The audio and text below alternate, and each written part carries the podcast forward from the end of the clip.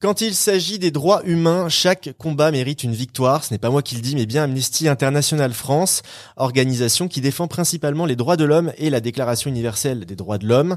Et pour cette nouvelle rencontre engagée au sein du lycée Bernard Palissy à Sainte, les élèves de seconde 3 ont rencontré Monsieur Roger, militant pour les antennes de Angoulême et Cognac. Bonjour Monsieur Roger. Bonjour. Nous avons comme à chaque fois deux élèves qui euh, vont en profiter pour poser leurs questions et réagir tout au long de l'interview. Et aujourd'hui, on accueille euh, Yaël et Jérémy. Bonjour. Bonjour. Bonjour. Monsieur Roger, vous faites partie donc vous êtes militant pour euh, Amnesty International. Euh, c'est quoi votre rôle exactement? Qu'est-ce que vous faites au sein de cette euh, organisation? Bah, Tout d'abord, je, je, milite depuis très longtemps, 1977. Amnesty est une association qui a été créée en 1961 par Peter Benenson. En France, ça a été créé en 1971. Et c'est une association qui défend la liberté d'expression, euh, qui agit contre la torture, contre la peine de mort, contre les arrestations arbitraires, et qui euh, intervient un peu partout dans le monde et s'appuie sur des groupes locaux comme celui d'Angoulême-Cognac pour relayer euh, l'information à travers euh, les médias, à travers des, des, réunions, des soirées débats, et pour mobiliser l'opinion publique, agir ensemble, gagner ensemble. C'est un petit peu le, une des, des thématiques d'Amnesty, euh, mobiliser l'opinion publique, parce qu'on sait que grâce à l'opinion publique, on peut faire bouger les lignes pour un meilleur respect des droits de l'homme à travers le monde, mais aussi en France. Vous avez beaucoup parlé des, des enfants aujourd'hui, notamment. C'est comme ça que vous avez commencé votre présentation. Il y a un chiffre qui a, qui a retenu l'attention de tout le monde. 230 millions d'enfants de moins de 5 ans ne sont pas déclarés à la naissance. C'est un chiffre qui est, qui est énorme, mais ça veut dire aussi qu'il y a beaucoup de pays où cette problématique de donner une identité à chacun n'est pas prise en compte et euh, pas d'identité, on ne peut pas non plus les, défendre ces, les droits de ces personnes-là. quoi. C'est assez difficile. On a donc Jérémy et Yaël qui vous ont préparé des questions. Qui veut se lancer? Jérémy peut-être? Alors, qu'est-ce qui vous a convaincu de rejoindre Amnesty? Ben, comme je, comme je l'ai dit, euh, je, je, suis arrivé un peu par hasard, mais le hasard fait quelquefois bien les choses. dire quand on quand on explique ce qu'est ce qu'est Amnesty et ce qu'on ce qu'on fait au sein d'Amnesty, et quand on s'intéresse à l'actualité de violation des droits de l'homme à travers le monde, on peut pas rester insensible et on peut pas dire bah oui, mais on peut rien faire. Si on peut faire quelque chose. Et donc l'intérêt que j'y ai vu, c'est la, vérité, la véracité de, des faits qui étaient énoncés par Amnesty dans tel ou tel pays et la possibilité que nous on avait d'agir. Et je me souviens euh, quand j'étais un tout jeune militant à Amnesty International d'avoir écrit pour défendre Nelson Mandela qui après est devenu président d'Afrique du Sud. Quoi. On intervient quelquefois pour des gens qui sont connus, mais plus souvent pour des gens qui ne sont pas connus.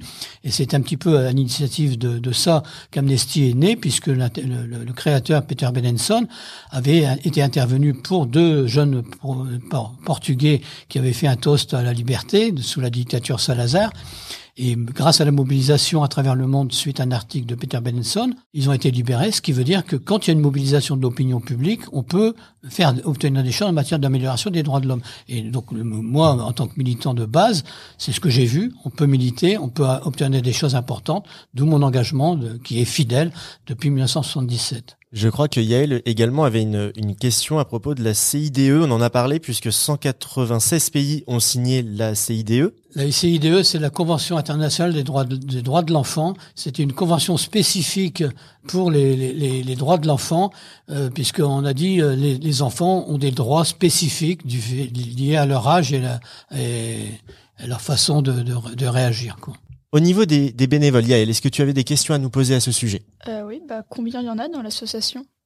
Bah, donc dans l'association, euh, il faut savoir qu'il y a 300, 325 groupes et 125 en, en, antennes jeunes. Euh, on a euh, 100 000 euh, militants, mais il y a beaucoup plus de sympathisants euh, en France et à travers le monde. C'est-à-dire que des sections Amnesty International, il y en a dans la plupart des pays, même des pays où il y a des problèmes euh, graves au niveau, niveau violation des droits de l'homme. Là, on vient de récupérer un, un dossier d'un prisonnier marocain au groupe Amnesty Angoulême-Cognac, et j'ai appris à cet effet qu'il y avait un groupe Amnesty au Maroc.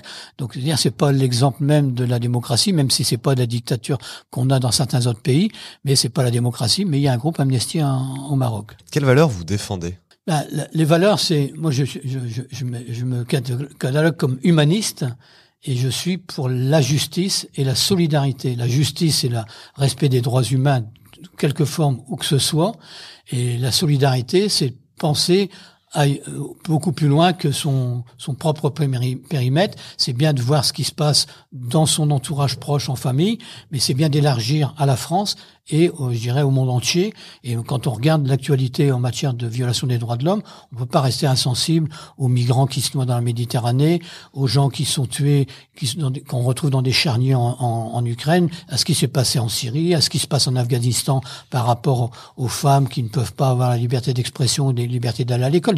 On est obligé de se révolter et de se dire, on peut agir pour bouger ces choses-là. Tout à l'heure, vous nous avez parlé de quand et qui avait créé l'association, mais comment s'est créée? Bah, il y a eu cette, cet article dans, l'Observer de Peter Benenson euh, qui, qui, parlait de ces deux prisonniers oubliés, ça s'appelait les prisonniers oubliés, et il y a eu un retentissement important à travers le monde puisque ça a été relayé dans d'autres journaux, et vu la, la mobilisation qu'il y a eu, les autorités portugaises ont libéré ces étudiants. Donc après, il y a plusieurs personnes, euh, Peter Benenson, Sean McBride, qui est aussi un autre Anglais, qui ont créé cette association. Au départ, c'était un petit groupement, et plus, plus de manière euh, régulière, après d'année en année, ça a grossi, puis ils ont donné les moyens, il y a eu des collectes financières, et aujourd'hui, il y a un service de chercheurs très important à, à Londres. Euh, à chaque fois qu'il y a eu un, un développement d'une section, au départ, c'est un petit noyau, et après, euh, vu l'importance de la mobilisation qu'il peut y avoir dans tel ou tel pays, ben, on donne les moyens pour euh, faire des choses importantes. Quoi. Est-ce que vous pouvez nous expliquer comment est financé Amnesty? Alors, j'ai oublié de, le dire à la fois ce matin, mais j'ai oublié de le dire jusque maintenant. Amnesty est indépendante des pouvoirs politiques et religieux, totalement indépendant. Elle est aussi indépendante financièrement, c'est-à-dire qu'on n'a aucune subvention. le financement principal d'Amnesty, c'est les, les, adhésions, les droits d'adhésion, mais pour les adhérents, c'est peu, peu de choses. Chaque groupe paye aussi une petite cotisation, mais c'est pas le plus important. Les plus importants, ce sont les, appels à dons, et donc les, c'est des, des, donations. Euh, il y a des donations des legs aussi, mais totalement indépendant financièrement pour pouvoir euh, justifier de son indépendance, quoi. Est-ce qu'il y a des prévisions pour le futur Dans quel pays euh Moi, moi je, quand j'ai quand j'ai commencé à travailler, enfin à adhérer et à, militer pour Amnesty International, bah, tous les militants de droits de l'homme, quels qu'ils soient, que ce soit Amnesty, euh, Médecins du Monde, Médecins sans frontières, on espère toujours que un jour on ne servira plus à rien. Ça veut dire que si on ne sert plus à rien, ça veut dire qu'il y aura plus de violation des droits de l'homme. Et en fait, euh, après la Seconde Guerre mondiale, on a dit plus jamais ça au niveau de l'Holocauste. Et puis en fait, on a bien vu ce qui s'est passé au Rwanda, ce qui, pas, ce qui se passe actuellement euh, entre l'Ukraine et la Russie, un crime contre l'humanité, ce qui, s'est passé en Syrie. Donc je il y a des abominations qui se présentent encore aujourd'hui, et donc on a besoin euh, d'intervenir pour euh, essayer d'améliorer la situation, mais je ne suis pas très optimiste en matière d'amélioration de, respect des droits de l'homme, d'où l'importance en tout cas d'avoir un maximum de militants qui soient adultes ou jeunes, puisque les jeunes peuvent aussi euh, militer à travers des antennes jeunes. On parle beaucoup aussi des conditions des étrangers dans les centres euh, de rétention en France, on parle de l'oppression aussi qu'on ressent sur certaines manifestations. Est-ce qu'on peut dire qu'en France, on est un pays qui respecte les droits de l'homme finalement? Ben, Ce qu'il faut savoir, c'est qu'Amnesty publie un rapport chaque année euh, faisant le tour du monde de, de, des pays où on peut accéder, parce que euh, il y a des pays comme la Corée du Nord, c'est extrêmement difficile, même si la Corée du Nord apparaît dans le rapport. Mais on pourrait penser que les pays européens, et la France notamment, qui est la patrie des droits de l'homme, puisqu'il y a eu la Déclaration universelle des droits de l'homme de 1789, on, on devrait être exemplaire. Ben, on ne l'est pas. Quoi. Et on ne l'est pas notamment par rapport à l'accueil des migrants les migrants de, de, manière générale. Après, dans les centres de rétention où les conditions d'accueil sont totalement abominables la plupart du temps, on a vu ce qui s'est passé à Calais où il y avait des camps qui ont été démantelés régulièrement par la police. Il y avait des chasses. C'est assez dramatique. Et on, on, voit aussi dans les centres de rétention des gens, des, des personnes qui ne devraient pas y être. C'est des jeunes enfants des adolescents qui ne devraient pas être du tout avec leur famille dans les centres de rétention. Donc il y a, ça euh, en France. Il y a eu les violences policières au moment des Gilets jaunes. Amnesty a fait un rapport qui a fait beaucoup de bruit euh, sur les violences policières, euh, montrant du droit qu'il y avait vraiment euh, des allégations sur l'utilisation d'armes un peu létales. Il y a eu des blessés en nombre, etc. Actuellement, il y a un film un peu d'actualité, un peu d'actualité même s'il date, mais c'est intéressant de l'avoir en tête. Il y a un film qui sort qui s'appelle Nos frangins, qui sort le 6 décembre, le 7 décembre, et qui raconte un épisode douloureux qui concernait la France. C'était l'assassinat, on va dire ça, de Malik Ossikin, qui était étudiant à Paris et qui a eu le malheur d'être au mauvais endroit au mauvais moment. Et à ce moment-là, il y avait la police en moto qu'il a tabassé jusque dans un immeuble à mort et il est décédé. Et en fait, c'était bien, une, une, bavure policière. Et ce film essaie de, de, de, de à la mémoire de Malik Osekin, mais aussi une autre personne d'origine maghrébine qui a été tuée de cette même nuit. Et donc le film raconte ça, mais à travers ça, on voit bien qu'on peut faire des rapprochements avec ce qui se passe, ce qui s'est passé au niveau des violences policières pendant les manifestations, même si certains manifestants sont trop violents, etc. Mais on peut pas minimiser la police doit, doit s'assurer de, de, faire en sorte que les manifestations se passent sans, sans violence et qu'il n'y ait en tout cas pas de victimes parmi les civils. Est-ce qu'Amnesty travaille avec d'autres organisations? Et si oui, lesquelles? Bien sûr, on travaille avec d'autres associations comme euh, Human Rights, hein, donc qui est une association euh, anglaise. On travaille aussi avec, euh, on peut travailler avec Médecins du Monde, Médecins sans frontières de manière ponctuelle, et on travaille aussi avec une association qui s'occupe du suivi des, prisons en France, par exemple. Donc, on a vraiment une collaboration importante avec cette association qui permet d'avoir des informations pour dénoncer aussi les, les conditions d'incarcération.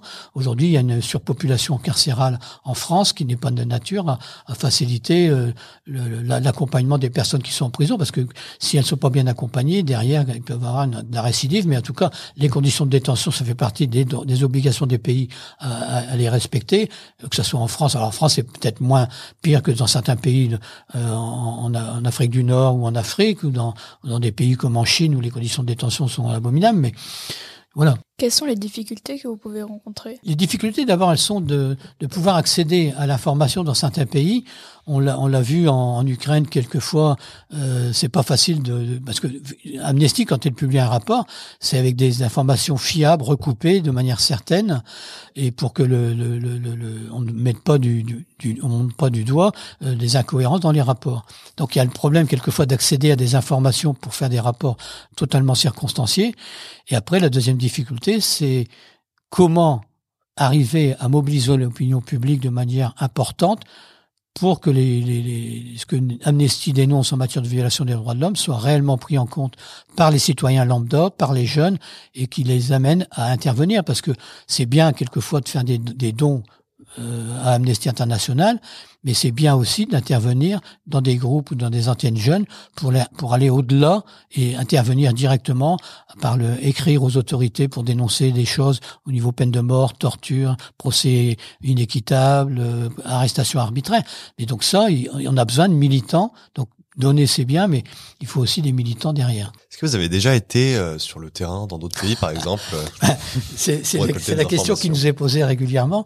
Donc nous, on est des, des militants de, de, base, des militants de terrain. On a, c'est pas nous qui avons vocation à aller dans les pays où il y a des, des graves violations des droits de l'homme, parce qu'on n'est pas armé et que les chercheurs qui, qui travaillent pour Amnesty International, c'est des chercheurs qui ont fait des, des, des, études, des études et qui sont capables d'intervenir sur le terrain en toute légitimité d'abord et qui puissent aussi se protéger et qui ont les manières de Donc bien sûr, nous on n'est pas là pour ça. Les simples les simples interventions que l'on fait, c'est sur le terrain, euh, dans le département, dans les départements voisins. Euh, on intervient dans les lycées, dans les foyers de jeunes travailleurs. On, fait, on organise des, des ciné-débats moi, j'organise plusieurs fois à Angoulême, j'en organiserai à Sainte au mois de février. Partout où on est sollicité, on intervient, mais on, on bouge sur un territoire limité. Où je bouge quand il y a l'Assemblée générale d'Amnesty. Euh, cette année, c'était à Amiens, donc je suis bougé. Je me suis déplacé effectivement à Amiens pour rencontrer d'autres militants que j'avais pas vus depuis longtemps. Et c'est toujours intéressant d'échanger avec les autres militants. Et puis on, on, voyage un petit peu en faisant des, des visios, ce qui est un, ce qui s'est beaucoup développé avec le Covid, quoi. Comment on peut participer à votre action? Alors, je, je, passe énormément de temps hein, parce que si, si tous les militants d'Amnesty travaillaient autant que moi pour Amnesty, là, il faut savoir qu'on on, a fait le choix de, depuis deux ans, mais c'est surtout depuis cette année, de proposer des interventions en milieu euh, scolaire. Donc, on été intervenu dans un quatre, à quatre reprises la semaine dernière dans un lycée. Euh, j'intervenais aujourd'hui à, à Palissy. La semaine prochaine, j'interviens dans une maison familiale rurale près de Cognac. Euh, on est sollicité un peu partout. J'organise des, des, soirées débats, donc ça, ça demande, faut choisir le film, faut animer les débats après. Euh, le, prochain qu'on fait à Angoulême, on le fait avec la Ligue des droits de l'homme, par exemple. Donc on travaille ensemble. Euh, on participe à des salons euh, de, de, littérature où on a un stand pour faire signer des pétitions. Donc il y a un temps de présence, il y a un temps de préparation. Et pour les interventions EDH que j'ai fait comme euh, aujourd'hui, ça demande un travail de collecter de l'information et puis de, de, bâtir quelque chose qui soit cohérent. Et j'espère que ça a été cohérent pour les élèves qui, qui m'ont écouté toute la matinée à Palissy. En tout cas, on a été ravis de vous, de vous accueillir pour cette rencontre engagée. Merci beaucoup Yael et Jérémy d'avoir participé à cette interview. Et ben moi, je vous remercie de m'avoir accueilli et puis de m'avoir fait venir. Merci à Marion et deux professeurs qui m'ont euh, accepté pour leur classe. Et on se retrouve pour une prochaine rencontre engagée prochainement sur la web radio Palissy.